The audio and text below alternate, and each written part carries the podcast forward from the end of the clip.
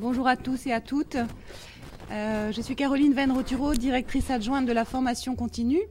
Je remplace Alexia de Monterno, que vous voyez régulièrement ici et qui est en déplacement au Japon. Euh, dans le cadre de ce cycle euh, de conférences de sciences sociales, nous avons le plaisir aujourd'hui d'accueillir François Gémen sur un thème qui, je pense, nous passionne tous, qui sont les enjeux géopolitiques du changement climatique. Donc François Gémen est chercheur à l'IDRI, et je pense que nous l'écouterons avec euh, beaucoup d'intérêt et je l'espère euh, pas trop d'effroi sur ce qu'il va nous dire. Je vais essayer. voilà, je lui laisse tout de suite la parole. Et je vous remercie de votre attention. Vous le savez, nous avons jusqu'à 10h15. Nous laisserons un petit temps pour les questions à la fin.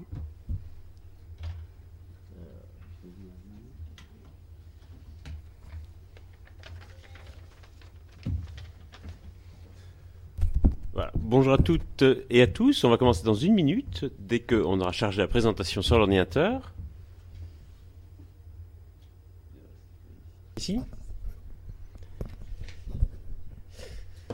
Voilà, bonjour donc. Euh, merci de vous être déplacé ce matin. Euh, donc ma présentation de ce matin va porter, comme on l'a dit, sur les enjeux géopolitiques du changement climatique. Alors je ne sais pas si c'est un sujet euh, qui vous passionne toutes et tous. Je ferai en tout cas mon possible pour le rendre intéressant, euh, je vous propose de parler pendant euh, une petite heure et puis de laisser un quart d'heure pour les questions. Mais si à un moment donné au cours de la présentation il y a des points qui vous échappent ou si je vais trop vite, n'hésitez surtout pas à m'interrompre et je reprendrai l'explication euh, avec grand plaisir. Je m'appelle donc François Gemène et je travaille ici, cinq étages au-dessus, à l'Institut de développement durable et des relations internationales, qui est donc l'Institut de Sciences Po consacré aux questions de gouvernance de l'environnement et aux enjeux de développement durable en général. évidemment, parmi ces enjeux euh, figure en première place aujourd'hui euh, la question du changement climatique. je vais voir si ceci est une télécommande ou on ne dirait pas. ah, éventuellement, si ça ne vous embête pas, si je peux vous mettre à contribution.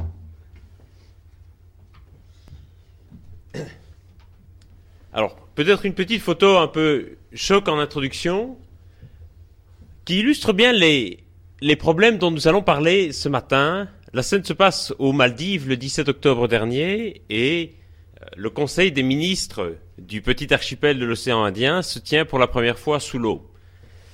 Alors, évidemment, le Conseil des ministres sous l'eau, ce n'était pas juste pour le plaisir de faire de la plongée sous-marine euh, euh, et, de mettre des tables et des chaises sous l'eau, c'était surtout évidemment pour attirer l'attention euh, du public, des médias et des décideurs sur le risque potentiel que certains archipels, certaines petites îles ne soient amenés à disparaître dans un proche futur, submergés par la hausse du niveau des mers. Et donc, l'idée était surtout de mettre la pression sur les dirigeants à Copenhague par rapport à ce risque géopolitique majeur qui est celui de la disparition physique euh, d'États, on a vu malheureusement que Copenhague a été incapable de répondre à cette attente. Je vous propose un plan d'exposer en quatre parties. Dans un premier temps, j'essaierai de voir avec vous quel est l'état des émissions de gaz à effet de serre dans le monde, c'est-à-dire qui pollue le plus, qui peut être considéré aujourd'hui comme le plus ou les plus responsables du changement climatique, et pourquoi certains pays pollue-t-il davantage que d'autres Et je vais essayer de vous faire apparaître, au travers de cette première partie, que les États sont profondément inégaux face au changement climatique et que ce qui crée, au départ, l'enjeu géopolitique du changement climatique, c'est bien cette inégalité profonde entre les différents États. Inégalité face aux émissions de gaz à effet de serre, mais inégalité également face aux impacts du changement climatique. Et je m'attarderai en particulier sur les impacts qui touchent qui touchent les populations, qui affectent les sociétés et qui potentiellement sont susceptibles de créer, dans un avenir plus ou moins proche, des déplacements importants de population, ceux qu'on appelle les réfugiés climatiques, et qui constituent euh, le cœur de mon travail à l'IDRI.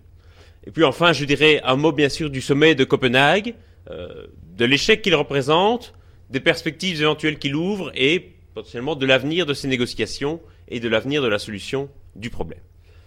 Sans plus attendre, je vous propose d'entamer la première partie qui touche donc à l'état des émissions de gaz à effet de serre dans le monde, d'où proviennent les émissions, qui pollue le plus, qui fait le plus d'efforts, et au fond, où en est-on aujourd'hui?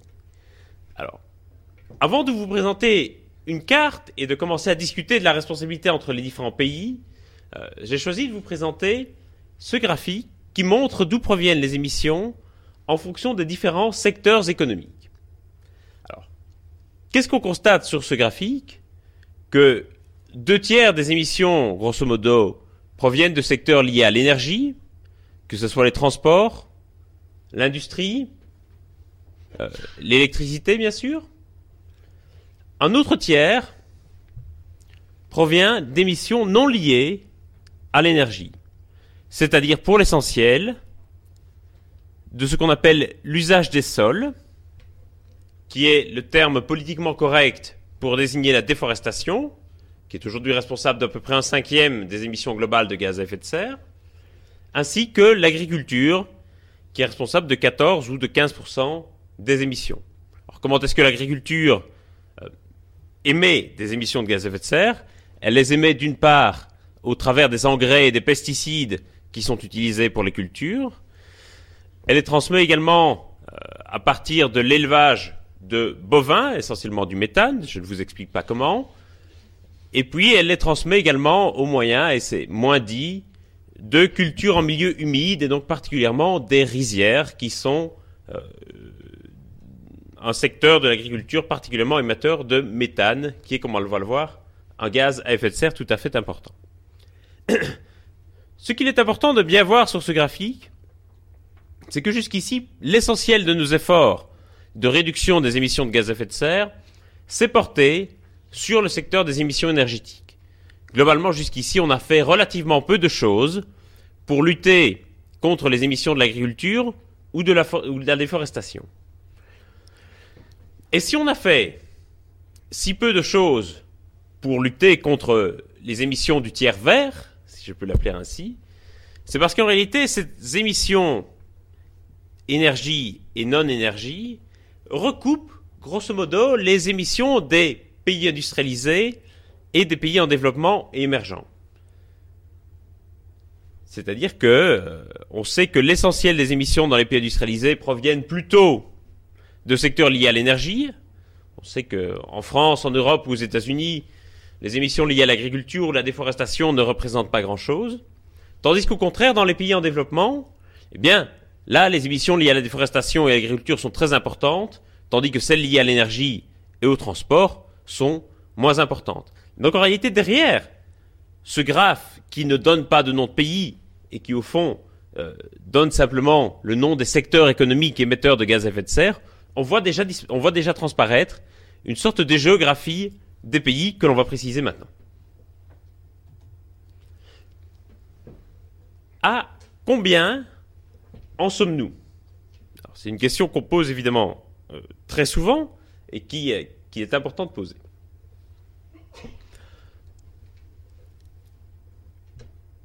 La première chose qu'il convient de dire, c'est que les émissions de gaz à effet de serre s'accumulent dans l'atmosphère. Si je prends par exemple le dioxyde de, carbone, le CO2, eh bien le CO2 a une durée de vie moyenne dans l'atmosphère d'un peu plus de 100 ans. Ce qui veut dire qu'une fois que les gaz à effet de serre sont émis, eh bien ils ne disparaissent pas dans l'atmosphère, il n'y a pas d'effet immédiat à leur émission, mais au contraire ils restent et s'accumulent dans l'atmosphère pendant plusieurs dizaines d'années. Euh, si on prend d'autres gaz, par exemple l'hexafluorure de soufre, eh on a des durées de vie dans l'atmosphère qui se montent facilement à plusieurs milliers d'années. Donc les gaz une fois émis ne disparaissent pas.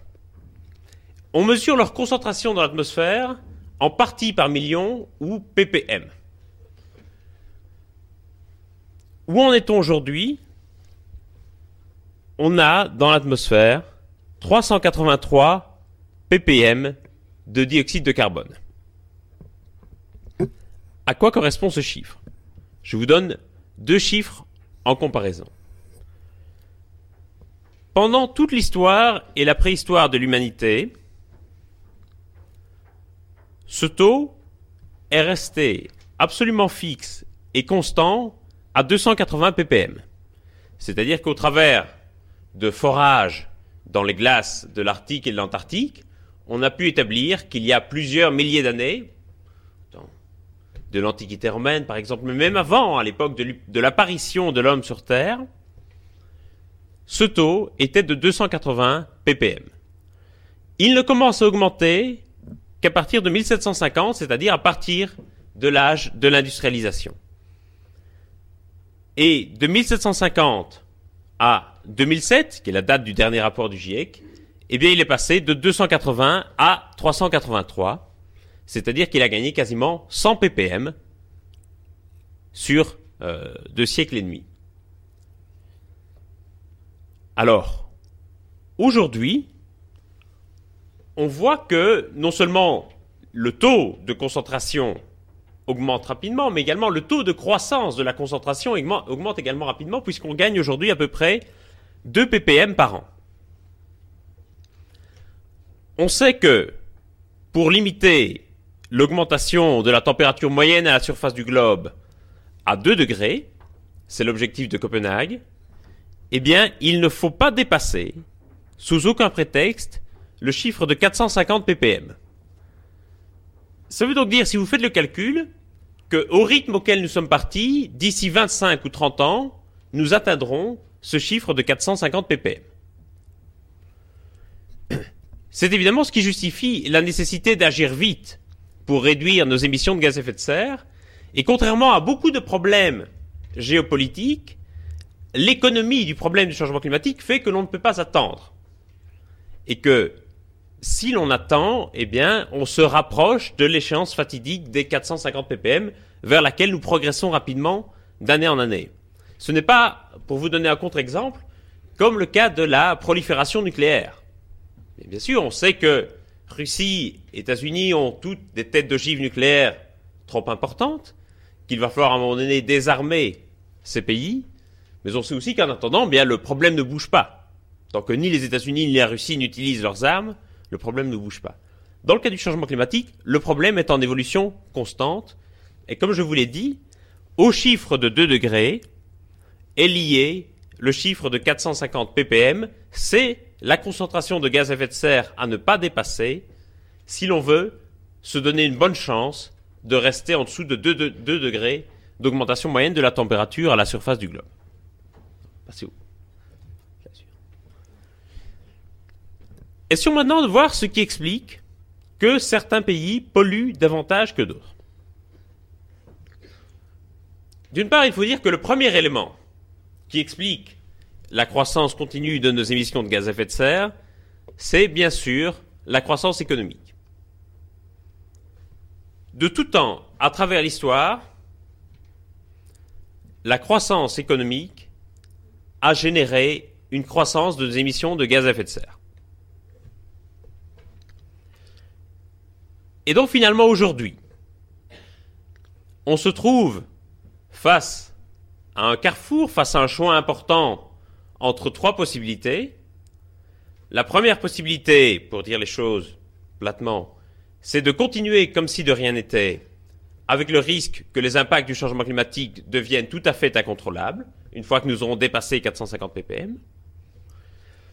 La deuxième possibilité, c'est évidemment la possibilité de la décroissance, si notre croissance économique, finalement, commence à diminuer, eh bien, il est possible, vraisemblable même, que nos émissions de gaz à effet de serre diminuent elles aussi. Euh, par exemple, l'année 2009, en raison de la crise économique, a marqué un léger ressac de nos émissions de gaz à effet de serre. Et alors, la troisième option, c'est évidemment le pari de la croissance verte. C'est-à-dire nous dire, est-ce que nous allons pouvoir réfléchir collectivement et entamer collectivement un changement de trajectoire qui va, pour la première fois dans l'histoire de l'humanité, aboutir à découpler notre croissance économique de la croissance de nos émissions de gaz à effet de serre? En d'autres termes, est-ce que l'on va parvenir à découpler ces deux courbes qui, pour l'instant, à travers l'histoire, ont toujours suivi une évolution parallèle. Donc trois choix. Continuer business as usual comme si de rien n'était, la décroissance économique, ou alors le pari de la croissance verte, et c'est évidemment vers ce pari de la croissance verte qu'on s'oriente aujourd'hui, mais rien ne permet encore de dire au stade actuel que ce pari euh, sera gagné. Le deuxième facteur qui explique que certains pays polluent davantage que d'autres, c'est évidemment la croissance démographique. C'est très logique. Nous sommes de plus en plus nombreux sur Terre et donc logiquement, nos émissions croissent également au fur et à mesure que la population augmente. Et le facteur démographique est certainement un des facteurs qui explique très largement pourquoi nos émissions de gaz à effet de serre augmentent. Cependant, je tiens à mettre en garde contre une tendance assez répandue ces jours-ci qui mettrait toute la responsabilité de la croissance de nos émissions de gaz à effet de serre sur le seul facteur démographique, sur le seul facteur de la population. Je pense qu'il est utile de rappeler que 70% des émissions globales de gaz à effet de serre aujourd'hui sont le fait d'un milliard d'habitants. Et que ce n'est pas dans les pays où la croissance démographique est la plus importante, en Afrique par exemple, que la croissance des émissions de gaz à effet de serre est la plus importante. Et donc la relation entre croissance démographique et croissance des émissions de gaz à effet de serre, bien sûr, existe, mais n'est pas aussi directe et immédiate qu'avec la croissance économique.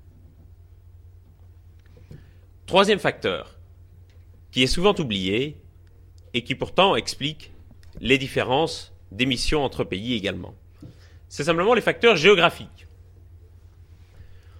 Vous ne serez pas surpris d'apprendre que l'Australie ou le Canada émettent plus de gaz à effet de serre en vol intérieur que le Luxembourg, où on peut marcher d'une ville à l'autre. Tandis qu'en Australie et au Canada, il faut bien sûr voler pour aller d'une ville à l'autre. Vous ne serez pas non plus surpris d'apprendre que l'on émet plus de gaz à effet de serre en chauffage en Russie qu'au Maroc. Et donc, les hasards de la géographie font que, en raison de circonstances particulières, certains pays sont amenés à émettre davantage que d'autres dans certains secteurs. Ces pays aujourd'hui, dans la négociation, réclament que soient pris en compte ces facteurs géographiques. La Russie dit par exemple, il est normal que je pollue plus, je suis un plus grand pays et il y fait plus froid. Et de surcroît, j'ai des réserves de charbon et de gaz importantes que j'ai le droit d'exploiter. Alors la question, c'est de savoir si dans la négociation, on va parvenir à prendre en compte ces facteurs géographiques et comment, ou si on va considérer que ces circonstances, au fur et à mesure que la technologie se développe, ne deviennent plus des circonstances, euh, comment dire, forcées, mais deviennent au contraire des choix.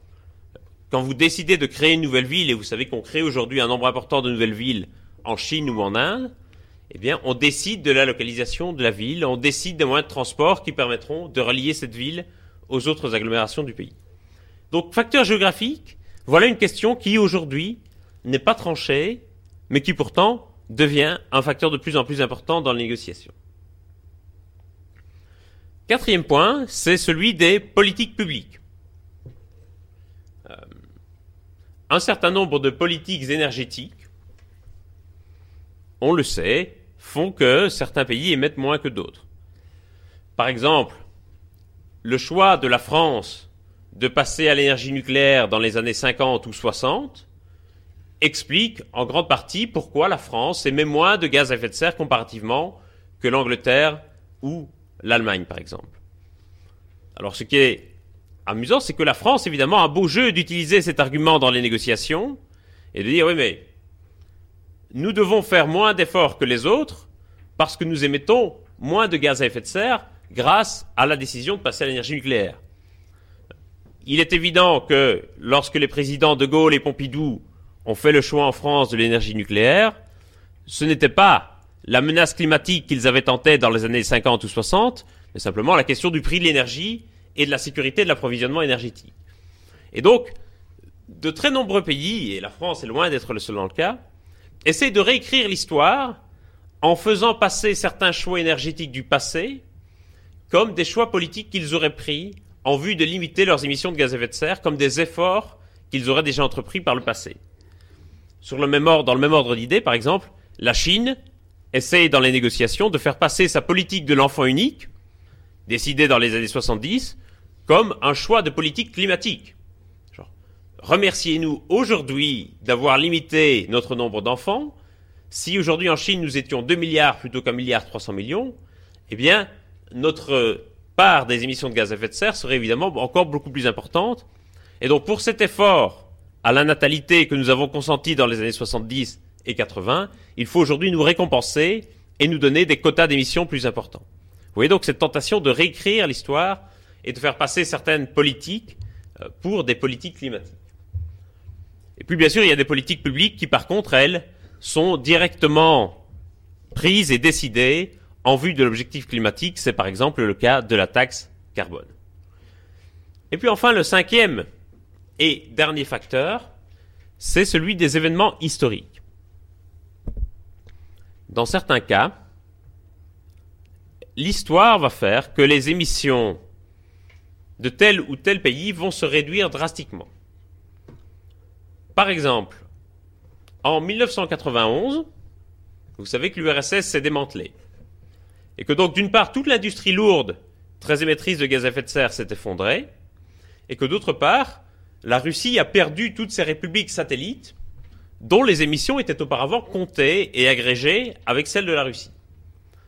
Ce qui veut dire qu'à partir de 1991, la Russie a vu ses émissions plonger drastiquement, sans que Boris Eltsine n'ait besoin de faire quoi que ce soit. Eltsine pouvait simplement s'asseoir dans son bureau et regarder son pays s'effondrer et ses émissions de gaz à effet de serre diminuer. C'est un des éléments qui explique que l'on ait choisi dans le protocole de Kyoto l'année 1990 comme année de référence. Parce qu'on savait que si on comparait les émissions à partir de 1990, eh bien, il serait très facile pour la Russie de respecter ses engagements de Kyoto.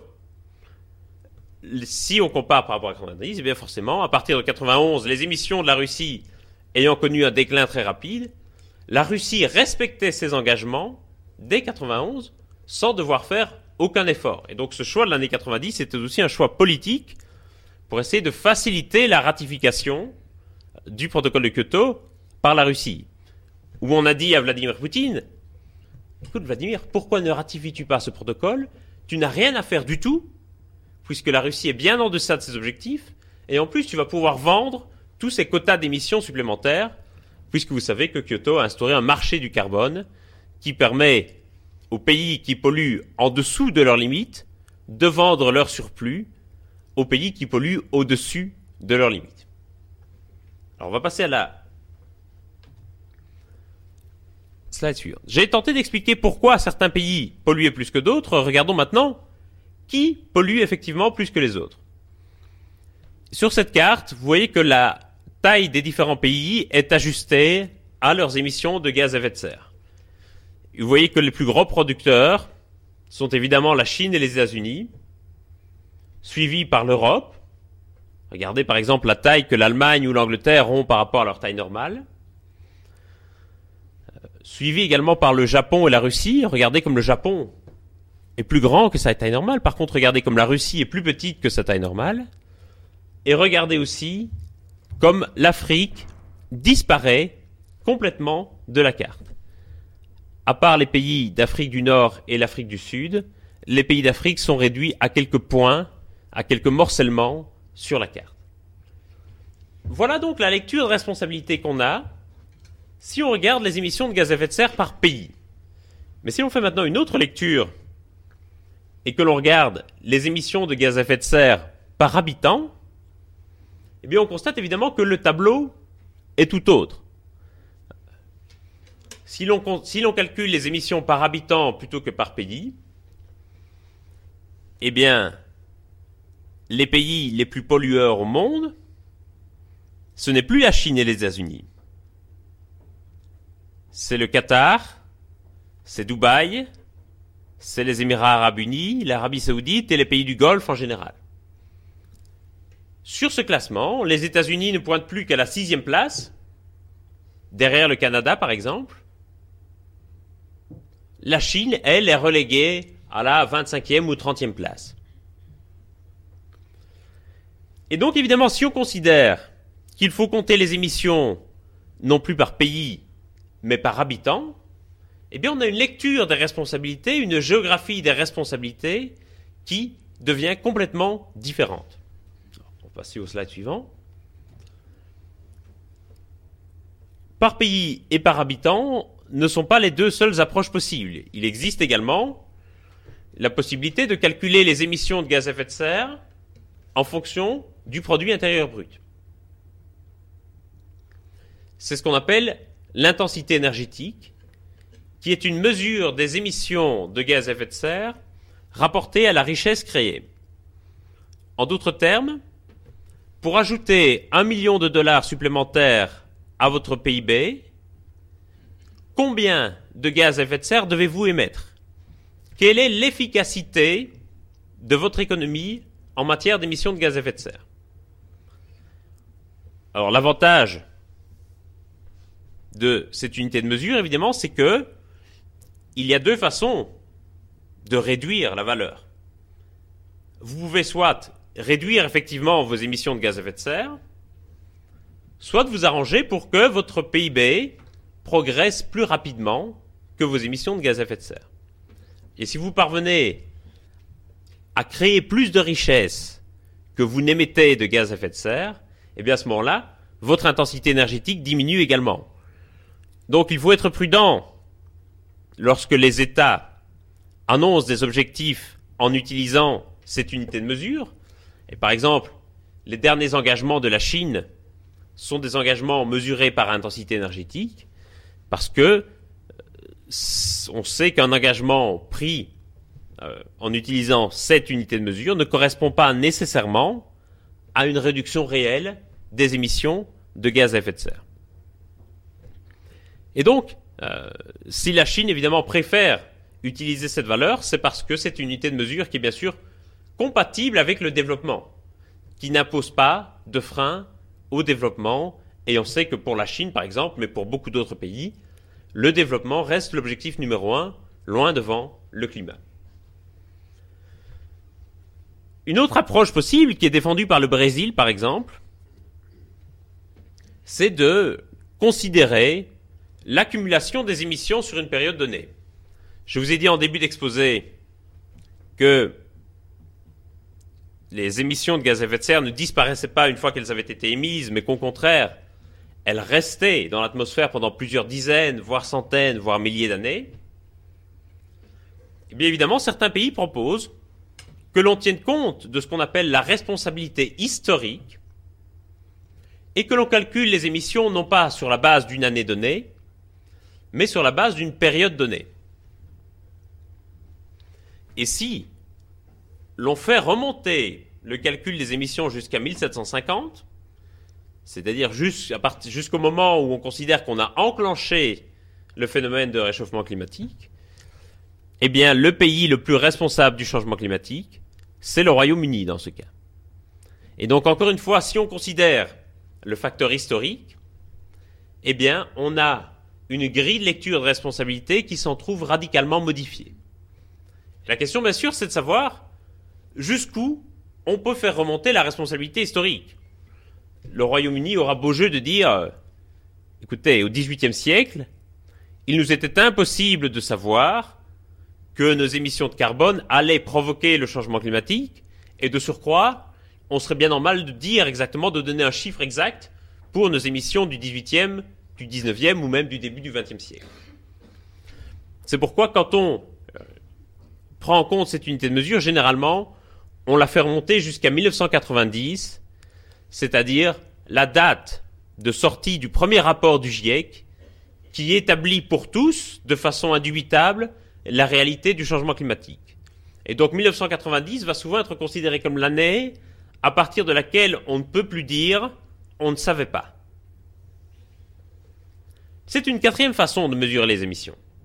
Et puis alors une cinquième façon, il y en a d'autres, mais pour, la facilité de compréhension de l'exposé, je ne donne que cinq ici, c'est de savoir si l'on inclut dans les émissions des différents pays les émissions du secteur LU-LUCF. LU-LUCF veut dire Land Use, Land Use Change and Forestry. C'est l'acronyme politiquement correct pour dire utilisation des sols, qui est lui-même le terme politiquement correct pour dire déforestation. Et donc ce qui est derrière cet acronyme un peu barbare, c'est bien la question de la déforestation. traditionnellement, on n'a pas inclus les émissions liées à la déforestation euh, dans le total des pays. Si on les inclut, le Brésil devient le troisième émetteur mondial de gaz à effet de serre et l'Indonésie passe à la quatrième place du classement. Et donc, encore une fois, une lecture différente des responsabilités. Or, la déforestation aujourd'hui, c'est un cinquième des émissions globales de gaz à effet de serre. Pourquoi est-ce que ça représente autant? Eh bien simplement parce que, comme vous le savez, les arbres, au cours de leur vie, effectuent la photosynthèse, donc absorbent du carbone et rejettent de l'oxygène. Si un arbre est coupé ou brûlé, ben forcément, d'une part, il ne peut plus effectuer la photosynthèse, il ne peut plus absorber du carbone, mais surtout, et c'est là le plus grave, il va rejeter dans l'atmosphère tout le carbone qu'il a accumulé dans son tronc et dans ses branches au cours de sa vie. Et donc, un arbre abattu est une catastrophe pour le climat parce que tout ce carbone va être rejeté dans l'atmosphère. C'est la raison pour laquelle, pour lutter contre la déforestation, il ne suffit pas simplement de planter des arbres pour compenser ceux qu'on coupe, il faut aussi ne pas les couper du tout, euh, puisque un arbre replanté ne parviendra jamais à compenser tout le carbone qui est rejeté par l'arbre abattu qu'il est censé remplacer. Ce que je veux dire, au terme de cette première partie de l'exposé, c'est que il existe différentes manières de mesurer les émissions. Et que, selon l'unité de mesure que l'on va choisir, on va avoir un tableau des responsabilités, une lecture des responsabilités qui va devenir radicalement différente.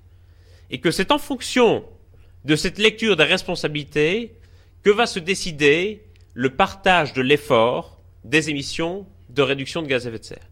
En d'autres termes, quand on va se mettre autour de la table, à Copenhague ou ailleurs, et que l'on va se demander qui doit réduire en premier lieu ses émissions, qui doit faire le gros de l'effort, eh bien on va se baser, on va se fonder, pardon, en premier lieu sur cette lecture des responsabilités. On va considérer que ce sont les pays les plus responsables qui doivent entreprendre le gros de l'effort. Et donc la manière dont on va mesurer, rapporter et vérifier les émissions, c'est l'acronyme MRV, euh, Measuring, Reporting and Verifying the Emissions, va prendre une importance capitale dans les négociations.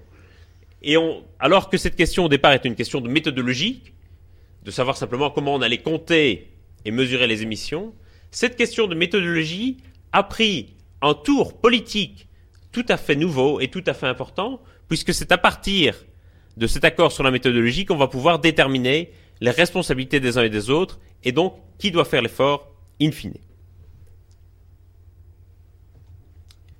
Alors, après cette première partie où j'essaie de vous montrer pourquoi les États n'étaient pas égaux dans l'émission des gaz à effet de serre, dans la génération de gaz à effet de serre, je vais tenter de vous montrer combien les États sont également inégaux en ce qui concerne les conséquences du changement climatique et donc en ce qui concerne les impacts du réchauffement global, en particulier les impacts sur la population. Alors sur la, sur la carte que vous voyez là-bas,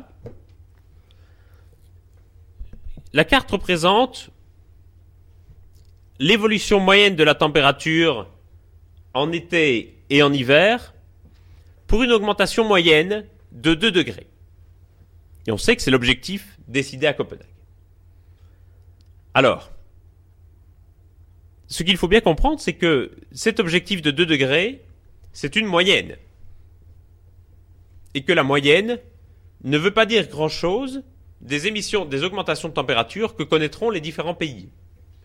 Et on voit par exemple que une augmentation moyenne de 2 degrés en été, ça veut dire une augmentation de 5 ou 6 degrés pour le Portugal, l'Espagne et l'Afrique du Nord. L'hiver, une augmentation moyenne de 2 degrés, ça veut dire une augmentation de 6 ou 7 degrés pour la Suède ou la Finlande, par exemple, pour prendre des pays européens. Et donc on voit que il y a de très profondes inégalités entre les pays en ce qui concerne les impacts du changement climatique et même en premier lieu la question des variations de température. La règle générale est que les pays qui seront les premiers et les plus durement touchés sont également les pays qui portent la moindre responsabilité dans le changement climatique. On sait que ce sont les pays du Sud, les pays en développement, qui subiront le gros des impacts du changement climatique, et on sait aussi que ce sont ces pays, que la part de responsabilité de ces pays dans les émissions globales de gaz à effet de serre est très limitée, voire pour certains, comme les petites îles, infinitésimale. Et donc on voit là apparaître une injustice fondamentale du changement climatique, qui est que les pays les plus touchés seront les moins responsables, tandis que les pays les plus responsables seront moins touchés et pourront même bénéficier de certains effets positifs du changement climatique. Par exemple, en Russie, le changement climatique aura essentiellement des effets positifs. Il va faire moins froid, il va donc y avoir simplement moins de décès liés au froid, moins de dépenses pour le chauffage, euh, il sera sans doute à terme possible de mener des cultures, de cultiver la Sibérie, qui pourrait devenir une grande plaine cérébralière, alors que vous savez que la Sibérie reste une région particulièrement peu hospitalière aujourd'hui. Le changement climatique va aussi ouvrir pour la Russie de nouvelles voies maritimes en Arctique. Et donc pour la Russie, au fond, le changement climatique, c'est tout bénéfice. Pour des pays comme les petites îles, le changement climatique, c'est une catastrophe qui, comme je l'ai rappelé en début d'exposé, pourrait arriver, aboutir purement et simplement à la disparition physique du pays. Alors, je vais détailler en particulier trois impacts qui ont une influence particulière sur les populations. Alors, on voit ici sur cette carte brièvement comment vont se répartir les impacts et on voit que différentes régions sont touchées par différents impacts. On va passer à la dia suivante. Le premier impact du changement climatique, qui est en tout cas le premier auquel on pense quand on considère sa relation aux populations, c'est évidemment la hausse du niveau des mers.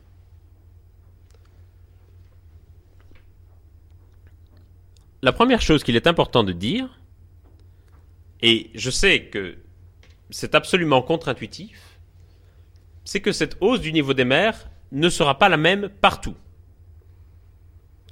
Contrairement à ce qu'on imagine, il n'y a pas, à l'échelle du globe, de phénomène de grands vases communicants qui fait que le niveau des océans s'équilibrerait entre les différents océans de la planète. Ce qui provoque la hausse du niveau des mers, c'est en premier lieu un phénomène qu'on appelle l'expansion thermique des océans. C'est-à-dire que quand l'eau est plus chaude, elle prend plus de place. Et vous avez vu sur la carte de l'élévation des températures que l'élévation de température au niveau des océans ne serait pas la même partout. Et donc le phénomène d'expansion thermique de l'eau va être plus important à certains endroits qu'à d'autres. Autre élément qui provoque la hausse du niveau des mers, c'est la fonte des glaciers de montagne et des calottes polaires, qui contribuent à peu près pour 30% à la hausse du niveau des mers. Je précise, et c'est très important, que alors que l'on voit toujours dans les médias euh, comme image, symbole du changement climatique, un ours polaire à la dérive sur son iceberg, que la fonte de la banquise ou des icebergs ne contribue pas du tout à la hausse du niveau des mers. C'est comme un glaçon qui fondrait dans un verre d'eau. La fonte du glaçon ne provoque pas une élévation du niveau du verre d'eau. Donc vraiment, ce qui provoque la hausse du niveau des mers, c'est le phénomène d'expansion thermique des océans, qui n'est pas le même partout, et le phénomène de fonte des glaciers de montagne et des calottes polaires, qui, on le sait, n'est pas non plus le même partout, puisque forcément, les glaciers fondent à l'endroit, à la côte la plus proche d'où ils se trouvent. On n'a pas, à l'échelle du globe, je l'ai dit, de phénomène de grands vases communicants qui équilibreraient le niveau entre les différentes mers et les différents océans. Ça tient à la fois à l'importance des courants marins, ça tient à la fois à des questions de tectonique des plaques, et ça tient parfois simplement à des questions d'étroitesse des détroits. Par exemple, le niveau de l'océan Atlantique et de la Méditerranée n'est pas le même, parce que le détroit de Gibraltar est trop petit, trop étroit, que pour permettre un équilibrage des niveaux. Quelle sera cette élévation? L'élévation du niveau de la mer sera, on l'estime, d'à peu près un mètre d'ici la fin du siècle. On évoque parfois certains scénarios catastrophes de 6 ou 7 mètres d'augmentation si jamais les calottes polaires fondaient complètement. Euh, on n'en est pas encore là. C'est un risque, une hypothèse qui peut exister, mais on n'en est pas encore là. Aujourd'hui, l'hypothèse lourde, c'est qu'on se dirige vers un mètre d'élévation du niveau de la mer d'ici la fin du siècle, un mètre en moyenne. Ça veut donc dire que dans certains cas, le niveau de la mer va parfois diminuer ou connaître une hausse moins importante, et dans d'autres endroits, le niveau de la mer va bien sûr connaître une hausse plus importante. Alors, on va changer d'idée.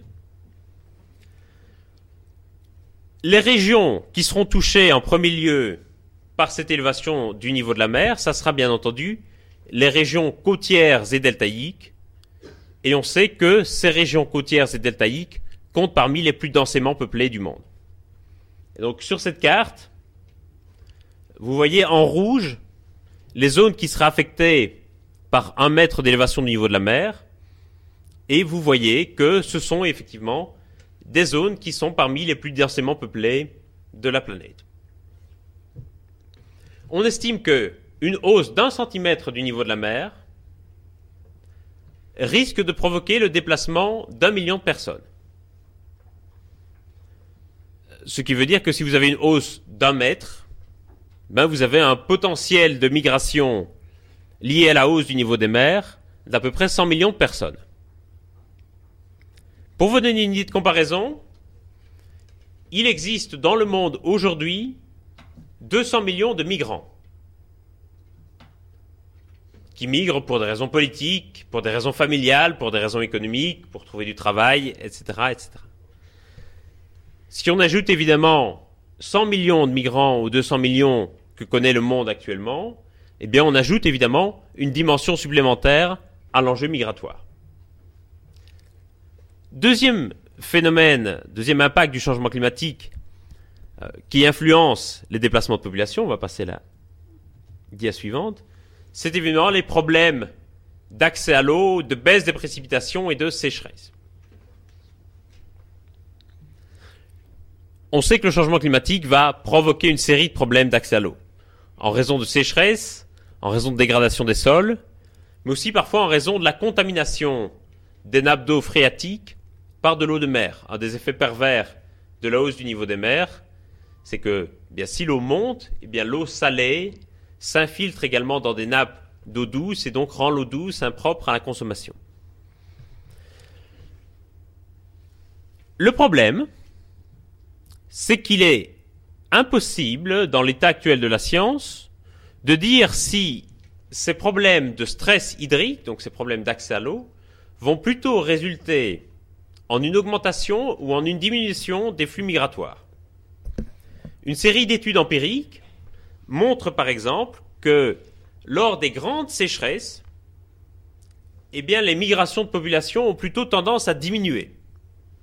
Alors c'est évidemment un résultat contre-intuitif, puisqu'on aurait plutôt tendance à se dire que plus la crise écologique est importante, eh bien, plus les mouvements migratoires qui y sont liés devraient être importants. En réalité, on constate que Bien souvent, pour des populations très vulnérables, la migration va être un luxe. Parce que simplement, la migration demande la mobilisation de très nombreuses ressources, coûte beaucoup d'argent en clair, et que lorsque les ressources d'une famille seront le plus mises en danger par une sécheresse par exemple, eh bien les ressources qui restent vont être affectées en priorité à la satisfaction des besoins primaires et immédiats de la famille, plutôt qu'à la migration qui sera considérée comme un luxe que l'on ne peut se permettre qu'avant ou après le plus dur de la crise environnementale, qu'avant ou après le pic de la sécheresse. Et donc là, il y a un élément important euh, que je veux vraiment que vous gardiez en tête, qui est que pour les populations les plus vulnérables, la migration représente un luxe et que bien souvent, lorsque la crise écologique connaît un pic, eh bien les ressources des plus pauvres sont affectées en priorité à nourrir leur famille, mais certainement pas à envisager une migration qui coûte beaucoup d'argent. Et donc, ceux qui migrent, c'est vrai pour les migrations environnementales comme pour les migrations générales, ce sont généralement les plus riches. Les plus pauvres ne peuvent pas migrer simplement parce qu'ils n'ont pas l'argent. Troisième phénomène susceptible de provoquer des déplacements de population, c'est ce qu'on appelle les événements climatiques extrêmes. En d'autres termes, les catastrophes naturelles, des tempêtes, des inondations ou des ouragans. On sait que l'intensité de ces phénomènes va augmenter avec le changement climatique. Et euh, prenons un exemple comme Katrina. Il y a des exemples comme, comme Katrina nous rappellent que les catastrophes naturelles sont également susceptibles de provoquer des déplacements de population très très importants. Euh, Katrina, par exemple, a déplacé 1 200 000 personnes. Euh, une grande partie, enfin une certaine partie plutôt, de ces personnes ne sont jamais revenues à la Nouvelle-Orléans et donc les catastrophes naturelles provoquent également des déplacements permanents et pas uniquement des déplacements temporaires de population.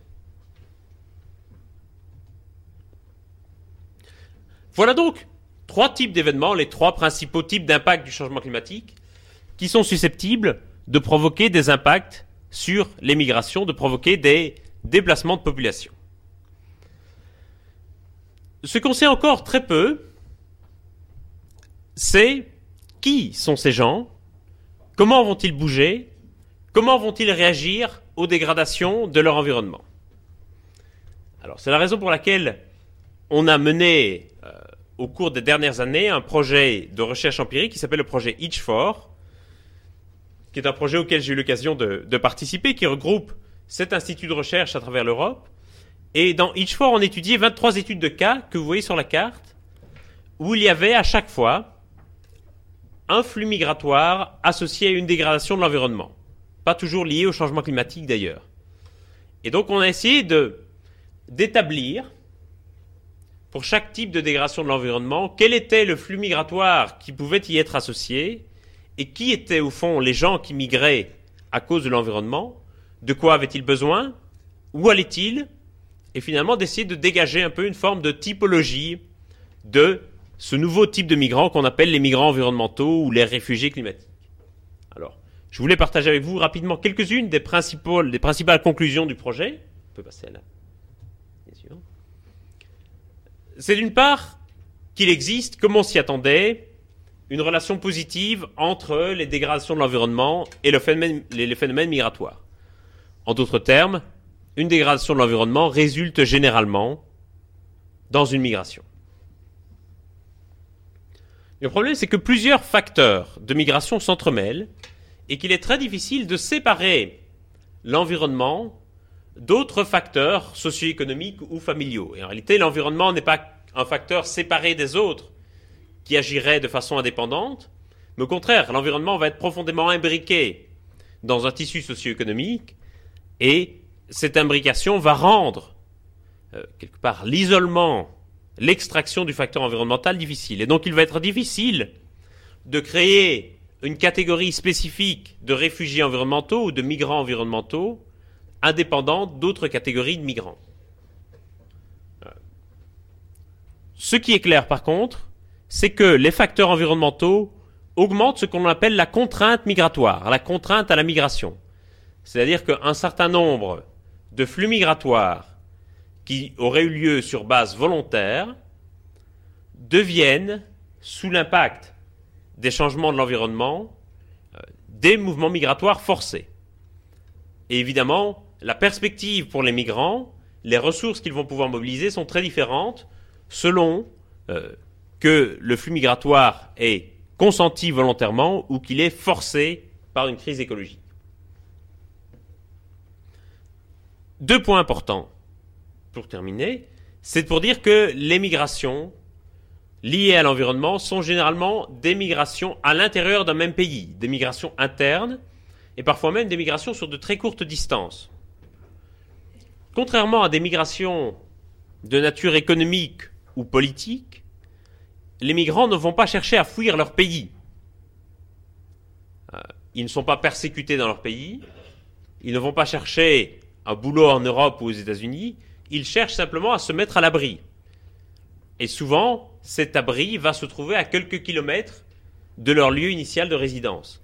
Ça veut dire aussi souvent que ces abris vont être relativement précaires et que la prochaine crise environnementale, ils devront à nouveau déménager et à nouveau migrer. donc on a des phénomènes cumulatifs euh, de migration. Une autre raison pour laquelle ils ne vont pas très loin, c'est que ces populations sont en général très vulnérables et donc ont peu de moyens pour migrer. et c'est peut-être la conclusion la plus fondamentale du projet, c'est que les plus vulnérables sont souvent incapables de migrer. Et je vous donne juste un exemple pour vous faire bien comprendre cela. Lors de l'ouragan Katrina, vous savez qu'il y a 60 000 personnes qui sont restées bloquées dans la ville de la Nouvelle-Orléans pendant 4 jours, sous 3 mètres d'eau, sans eau, sans nourriture, sans électricité, sans soins. Si ces 60 000 personnes sont restées bloquées, et on a vu qu'elles étaient toutes pauvres et noires, et qu'elles faisaient partie des couches les plus vulnérables et les plus défavorisées de la population, si ces 60 000 personnes ne sont pas parties, c'est avant tout parce que l'ouragan s'est produit un 29 août plutôt qu'un 1er septembre. Et que le 29 août, les salaires n'avaient pas encore été payés. Ça veut dire que pour des familles pauvres qui, passez-moi l'expression, tiraient un peu le diable par la queue, ça veut dire que le 29 août, les comptes étaient souvent déjà dans le rouge, voire carrément à découvert. Et que évacuer, même pour trois ou quatre jours, ça coûte cher. Il faut acheter de la nourriture. Il faut faire le plein de la voiture. Il faut surtout payer des nuits d'hôtel aux environs de la ville. Et, en raison de la, liaison entre l'offre et la demande, il était impossible, aux alentours de la Nouvelle-Orléans à la fin du mois d'août 2005, de trouver des chambres d'hôtel, même d'hôtels pourris, à moins de 200 dollars la nuit. Ça veut dire, si vous faites le compte pour une famille de deux adultes et deux enfants, deux chambres d'hôtel à 200 dollars chacune pendant trois nuits, ça vous fait 1200 dollars dépensés rien qu'en frais d'hôtel. Ça veut dire 1200 dollars, c'est parfois pour une famille l'équivalent d'un mois de salaire. Et donc au calcul coût-bénéfice, qu'est-ce que ça va me coûter d'évacuer potentiellement pour rien par rapport à ce que ça va me rapporter? Eh bien la plupart de ces 60 000 personnes ont fait le, le calcul économique que ça ne valait pas la peine que l'investissement était trop lourd pour évacuer. Ça veut dire qu'un enjeu politique important, avec l'augmentation de la crise écologique liée au changement climatique, ça va être de favoriser, dans beaucoup de cas, l'émigration, de permettre à ceux qui n'en ont pas les moyens, de permettre aux plus vulnérables de migrer de façon à ce que leur vie, leur santé et leur famille se trouvent à l'abri et ne soient plus directement euh, sous le risque d'un impact du changement climatique. Et donc là, il y a un renversement de perspective quelque part à laquelle je vous, auquel je vous invite. C'est qu'on considère souvent que les migrations climatiques sont une catastrophe humanitaire et un drame pour les populations. Bien souvent, ça va être une chance et une opportunité pour ces populations, puisque le choix, ça va être soit de migrer et de se mettre à l'abri, soit de subir de plein fouet les impacts du changement climatique. Et donc, là où nous avons sans doute une responsabilité en termes de solutions, ça va être de permettre aux plus vulnérables de migrer, ça va être de restaurer pour les plus vulnérables leur droit à la mobilité. Et là, il y a un enjeu politique, géopolitique tout à fait important. Oui. Alors, comment est-ce qu'on peut permettre ça? Je vais passer un peu rapidement là-dessus pour laisser un peu de temps pour les questions. Il y a bien sûr la possibilité de leur fournir un statut. Pour le moment, les réfugiés écologiques ne sont couverts euh, dans le droit international par aucun mécanisme spécifique de protection ou d'assistance. On parle toujours de réfugiés, mais en réalité ce ne sont pas des réfugiés, parce que les réfugiés sont définis très strictement par la Convention de Genève de 1951, qui ne s'applique pas au cas présent. Donc la question d'un statut, c'est sans doute un élément qui permettrait de restaurer ce droit à la mobilité. La question de l'adaptation. Euh, l'adaptation aujourd'hui, c'est un des aspects de plus en plus importants de la lutte contre le changement climatique. Ça va être simplement l'ensemble des mécanismes et des stratégies qui vont permettre aux populations de faire face aux impacts. Il y a aujourd'hui urgence à considérer que la migration peut également être une stratégie d'adaptation, que cela peut être un mécanisme mis en œuvre par les migrants eux-mêmes pour faire face aux impacts du changement climatique. Et donc là, il y a un enjeu important. Et puis il y a un enjeu évidemment qui concerne la question de la sécurité. On voit souvent les migrants comme un vecteur de conflits environnementaux, comme des vecteurs de conflits pour les ressources. Il faudra évidemment que soient pris en compte aussi au niveau global ces risques pour la sécurité, ce qui, à mon sens, ne saurait être fait que par des phénomènes de gouvernance mondiale des migrations. Aujourd'hui, la gestion des flux migratoires, et pas uniquement des flux migratoires environnementaux, reste du seul ressort de chacun des États. Il y a aujourd'hui un impératif à faire en sorte que cette gestion des flux migratoires soit décidée au niveau mondial, de façon notamment à euh, amenuiser ces risques pour la sécurité qui sont parfois associés avec les migrants. Pour conclure, je voulais dire quelques mots de Copenhague pour donner une idée un peu de où on en est. L'enjeu initial de Copenhague, c'était de s'accorder sur un texte qui pourrait remplacer le protocole de Kyoto, qui, comme vous le savez, expire en 2012. Ça veut dire qu'après 2012, nous n'avons plus aucun texte de droit international qui fixe le cadre de l'effort global pour lutter contre le changement climatique. La crainte de tout un chacun, évidemment, c'est que s'il n'y a plus de cadre contraignant après 2012, eh bien après 2012, chacun fasse repartir ses émissions à la hausse et que finalement il n'y ait plus du tout de gouvernance. Alors vous me direz, pourquoi l'urgence? 2012, après tout, c'est dans un peu moins de trois ans.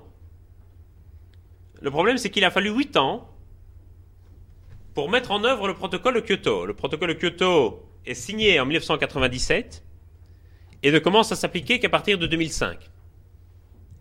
Et que s'il a fallu huit ans pour mettre en œuvre le protocole de Kyoto, eh bien beaucoup craignent que ça soit très difficile de mettre en œuvre un nouveau protocole en une durée inférieure à trois ans. L'objectif qui était décidé à Copenhague, c'est de limiter la hausse des températures moyennes à 2 degrés. En réalité, cet objectif est souvent présenté par la presse comme un nouvel objectif, comme une sorte de perspective. Pour la première fois, l'ensemble des pays se sont mis d'accord sur cet objectif de 2 degrés. Pardonnez-moi l'expression, c'est de la foutaise de communication. Il ne faut pas vous laisser abuser par ces stratégies de communication. Cela fait un an et demi que le G20 s'est mis d'accord sur cet objectif de 2 degrés. Et le tour de force de Copenhague, ça n'a pas été de rallier tous les pays à la bannière de 2 degrés, puisque après tous les pays les plus pollueurs en avaient déjà décidé il y a un an et demi. Ça a été simplement de faire avaler la couleuvre des 2 degrés aux petites îles et aux États africains qui, eux, réclamaient que l'objectif soit fixé à 1,5 degré et pas à 2 degrés. Comment est-ce qu'on a réussi à leur faire ravaler la couleuvre? Simplement en leur promettant un peu d'argent pour l'adaptation et il faut appeler les choses par leur nom, c'est un chantage qui était fait par les pays industrialisés les pays émergents aux pays en développement pour qu'ils acceptent de mettre leur signature au bas de l'accord. Pour parvenir à cet objectif, on le sait, il faut diviser par deux les émissions mondiales de gaz à effet de serre d'ici 2050 le problème, c'est que Copenhague ne dit pas du tout comment on va faire pour arriver à cet objectif de 2 degrés. C'est comme si vous preniez au 1er janvier la résolution de perdre du poids, mais que vous n'envisagiez même pas la possibilité de faire un régime. Et que vous imaginiez que les graisses de votre corps vont s'évanouir comme par magie, par la magie de l'an neuf. Alors, on va passer à la diapositive suivante, qui vous montre très simplement où nous en sommes et ce qu'il faudrait faire. La grosse courbe noire que vous voyez au milieu de l'écran vous montre la courbe que, doivent subir nos émissions de gaz à effet de serre pour être divisées par deux en 2050 et donc pour avoir une chance raisonnable de limiter à 2 degrés l'augmentation mondiale de la température moyenne. Les courbes rouges vous montrent les scénarios d'évolution possible de nos émissions qui ont été établis par le GIEC. Donc certains sont plus optimistes, d'autres sont plus, plus pessimistes. Clairement, pour le moment, nos émissions suivent la courbe rouge numéro 1, donc le scénario le plus pessimiste du GIEC. Donc c'est-à-dire que nos émissions au niveau mondial pointent vers le haut, alors qu'en réalité, elles devraient suivre la courbe noire et commencer leur descente. Donc on est très très loin entre la réalité de nos émissions et ce qu'il faudrait faire pour limiter la température à 2 degrés. je passe rapidement, euh, on pourra en discuter tout à l'heure si vous voulez, mais pour dire qu'on a un problème aussi pour décider qui va financer l'adaptation et quels sont les pays qui vont recevoir le plus d'aide des pays industrialisés. Et encore une fois, ce sont des possibilités pour la discussion, se demander pourquoi l'échec. Euh, ben, il y a à mon avis une raison essentielle qui dicte l'échec, c'est que euh, on a beaucoup mis euh, en cause la responsabilité du gouvernement danois dans l'organisation des négociations. On a dit les États-Unis n'ont pas vraiment ouvert la porte à la négociation, sont venus avec un texte qui est à prendre ou à laisser. Les Chinois ont dicté leur jeu. On a dit, on a entendu M. Borloo dire, ce n'est plus possible de négocier des accords à 200 pays et donc on est dans une crise de la gouvernance mondiale. Il faut réfléchir à d'autres façons de faire des accords. C'est oublier fondamentalement que, d'une part, les mauvais élèves sont les maîtres du jeu. Plus vous polluez, plus vous vous rendez indispensable à la négociation. Les États les plus pollueurs, la Chine et les États-Unis, savaient qu'il n'y aurait pas d'accord sans eux. Et donc, pour peser dans la négociation, vous n'avez aucun effort à réduire vos émissions de gaz à effet de serre dans la négociation. Ah, avant la négociation. Par exemple, l'Union européenne, qui a toujours été considérée comme le bon élève du climat, s'est retrouvée complètement hors jeu à Copenhague, bah, parce que l'Union européenne, on savait qu'elle allait continuer à réduire ses émissions, et donc elle ne présentait pas un enjeu important. Et dans les négociations internationales, comme dans les cours de lycée, les bons élèves et les premiers de classe ne font jamais partie des mauvais coups. Et puis enfin, le dernier point, et je m'arrêterai là, pour dire que la discussion aujourd'hui ne porte pas uniquement sur le climat, ne porte pas uniquement sur des émissions de gaz à effet de serre, ne porte pas uniquement sur des tonnes de CO2 ou des milliards pour l'adaptation. Fondamentalement, ce qui est en trame de fond derrière ces négociations, c'est la redéfinition d'un nouvel ordre mondial, c'est la question des équilibres nord-sud, c'est la question du partage des responsabilités et de l'effort. Et donc, ça rend la négociation extraordinairement compliquée, ça rend aussi potentiellement la négociation extraordinairement féconde si elle parvient à redessiner les contours d'un nouvel ordre mondial et si elle parvient à réduire un certain nombre des inégalités que j'ai exposées en première partie exposées. Voilà, je vais m'arrêter ici. On va prendre les questions, peut-être deux dias supplémentaires. Si vous voulez en savoir plus, on va passer ça. Vous allez voir le site du projet Itch4, dont j'ai parlé tout à l'heure, et également, j'ai rédigé en novembre dernier un ouvrage sur la question chez Armand Collin, qui reprend plus en détail les questions que j'ai évoquées aujourd'hui, et notamment les cartes et les chiffres que j'ai pu citer. Voilà, il nous reste dix minutes, je vous propose de prendre peut-être quelques questions. Madame.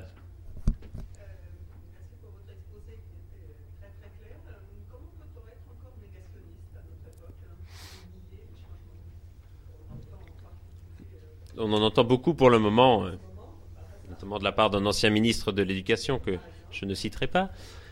Euh, comment peut-on être négationniste euh, Je pense qu'il faut d'abord rappeler qu'il y a différents niveaux de négationnisme.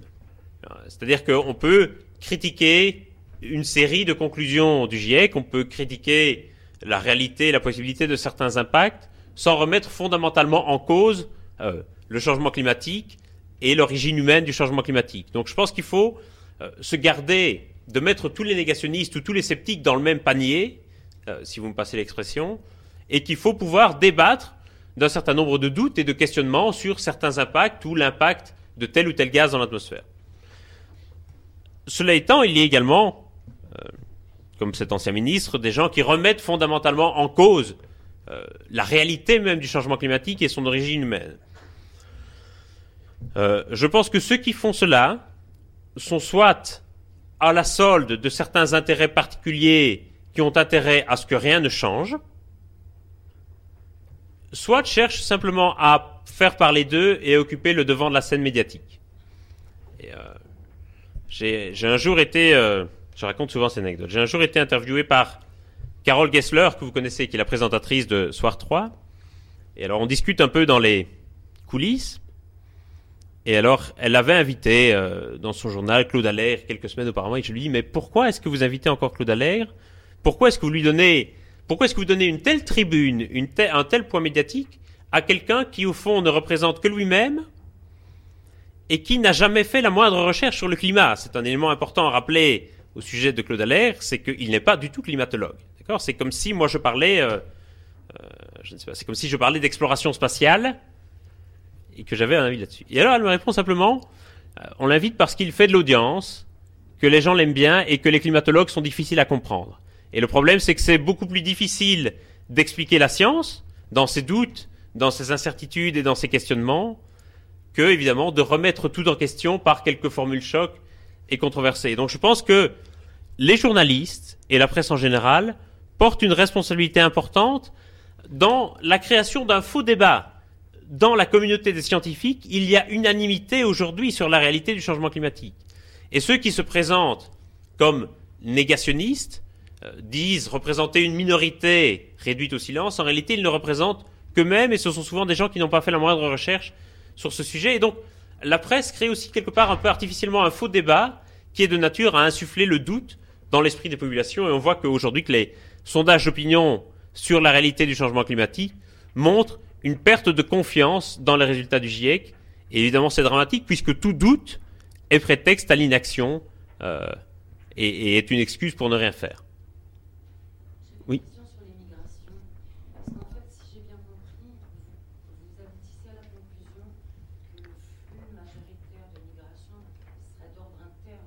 Tout à fait. Et donc, quand vous parlez de statut, disons, euh, équivalent au niveau international pour protéger ces populations et surtout les Mhm. leur déplacement et à leur euh, réadaptation, ça implique que les politiques publiques internes des pays doivent bénéficier d'un soutien international pour que cette chose, disons, soit possible. Absolument. C'est- C'est un des gros enjeux et on sait toute la difficulté pour le droit international d'intervenir dans les politiques internes des pays. Euh, et donc, autant on parle beaucoup du statut, etc., euh, il faut rappeler aujourd'hui les problèmes d'efficience et d'efficacité du droit international et se souvenir que même si on négocie une belle convention avec un beau statut, ça ne voudra pas dire que le problème sera réglé. Aujourd'hui, toute une série de conventions sur les droits des migrants ne sont pas appliquées. La dernière convention, par exemple, sur les migrants, euh, convention sur les droits des travailleurs migrants, date de 1984, n'a été signée par aucun des pays de l'OCDE. Alors qu'on sait que les travailleurs migrants sont quand même essentiellement concentrés dans les pays de l'OCDE. Et donc un gros enjeu, effectivement, euh, ça va être de parvenir à coopérer avec les pays touchés euh, pour qu'ils aident et facilitent ces déplacements de population. C'est pourquoi il est impératif que nous nous placions dans une logique de coopération pour qu'un tel texte international ait des effets à l'intérieur des pays, et pas dans une logique où on va pointer du doigt euh, les États qui n'auraient pas telle ou telle politique migratoire conforme aux souhaits. La Convention de Genève, par exemple, a plutôt tendance à pointer du doigt euh, les pays responsables des flux migratoires comme étant incapables d'assurer la protection euh, de leurs citoyens. Ici, au contraire, il faut aider les États euh, à assurer la protection de leurs citoyens, et donc il faut se placer dans une logique de coopération plutôt que dans une logique de substitution de souveraineté. Donc, à mon avis, ça serait une grave erreur de recopier simplement la Convention de Genève à la question des réfugiés environnementaux, puisqu'il faut mettre en œuvre d'autres mécanismes de droit international, et notamment des mécanismes coopératifs, pour s'assurer que sur le plan des politiques migratoires internes, ces principes euh, soient respectés et appliqués. Mais ce n'est pas un enjeu facile.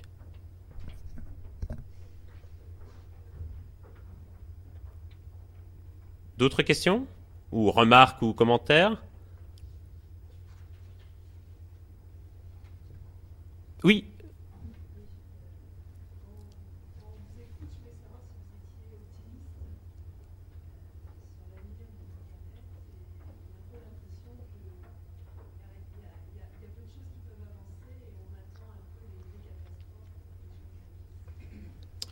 Je suis euh, très pessimiste en l'état actuel des choses et en l'état actuel des négociations. Euh, je pense par exemple que les négociations telles qu'on les a connues jusqu'à Copenhague sont mortes. Et certains disent Copenhague ce n'est qu'un accident, on va se remettre autour de la table, on va essayer de négocier, d'arriver à un accord en Cancun, à Cancun à la fin de cette année. Je pense que ça c'est mort.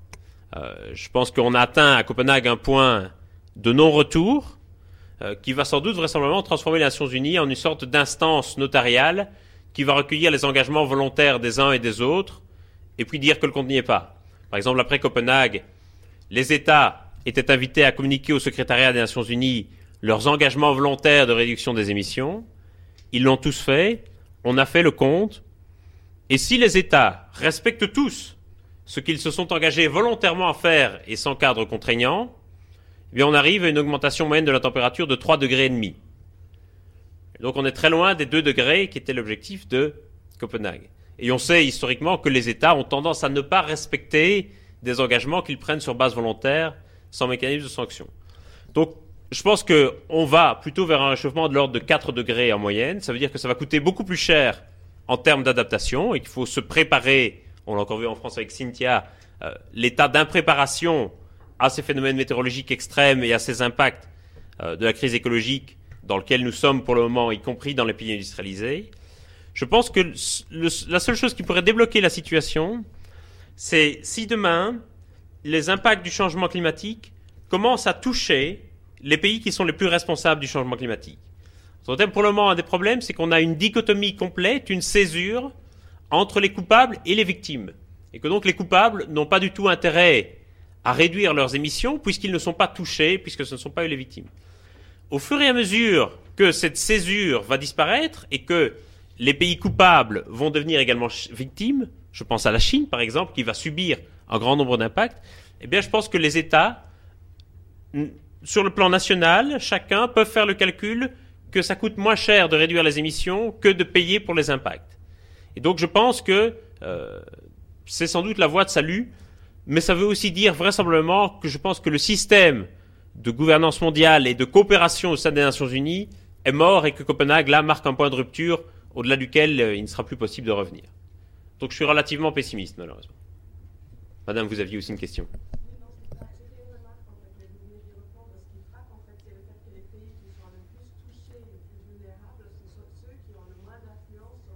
Tout à fait. Tout à fait. La, négociation aujourd'hui est dictée par les mauvais élèves. Et donc ça c'est le problème. Et, tant que cette césure persistera, à mon avis, le, le blocage persistera aussi. Voilà. Merci beaucoup. Merci à vous pour votre attention. J'espère que ça vous aura intéressé.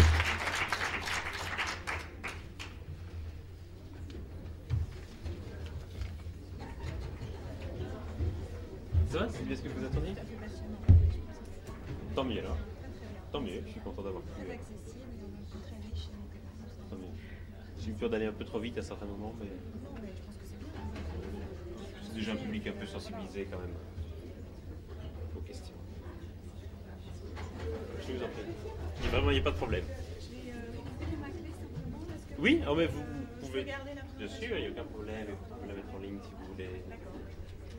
Elle est pour vous.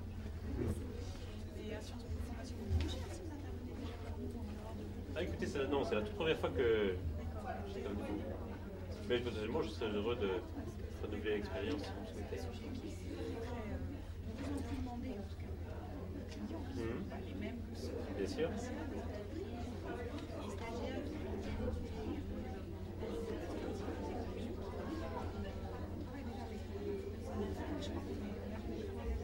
Non. Peut-être très volontiers si vous le souhaitez. Euh, très volontiers. Merci à vous. Monsieur, merci, je me rapproche. Hmm. Voilà, Yves de Mazière, multimédia à la DSI à Sciences oui. Je m'occupe aussi de l'intranet de la DRH. D'accord. Et donc, euh, je viens systématiquement demander aux orateurs s'ils pourraient mettre à disposition leur PowerPoint sur l'intranet. Hein, intranet, hein, Écoutez, il, est, sur la, il est sur, le, sur la clé USB, donc vous pouvez le, récupérer. D'accord. il est pour vous, il n'y a aucun problème. D'accord, ok. Il y a des histoires de droit, puis d'une étiquette, non, non, il n'y a, a, aucun problème. Elle est pour vous. Très bien.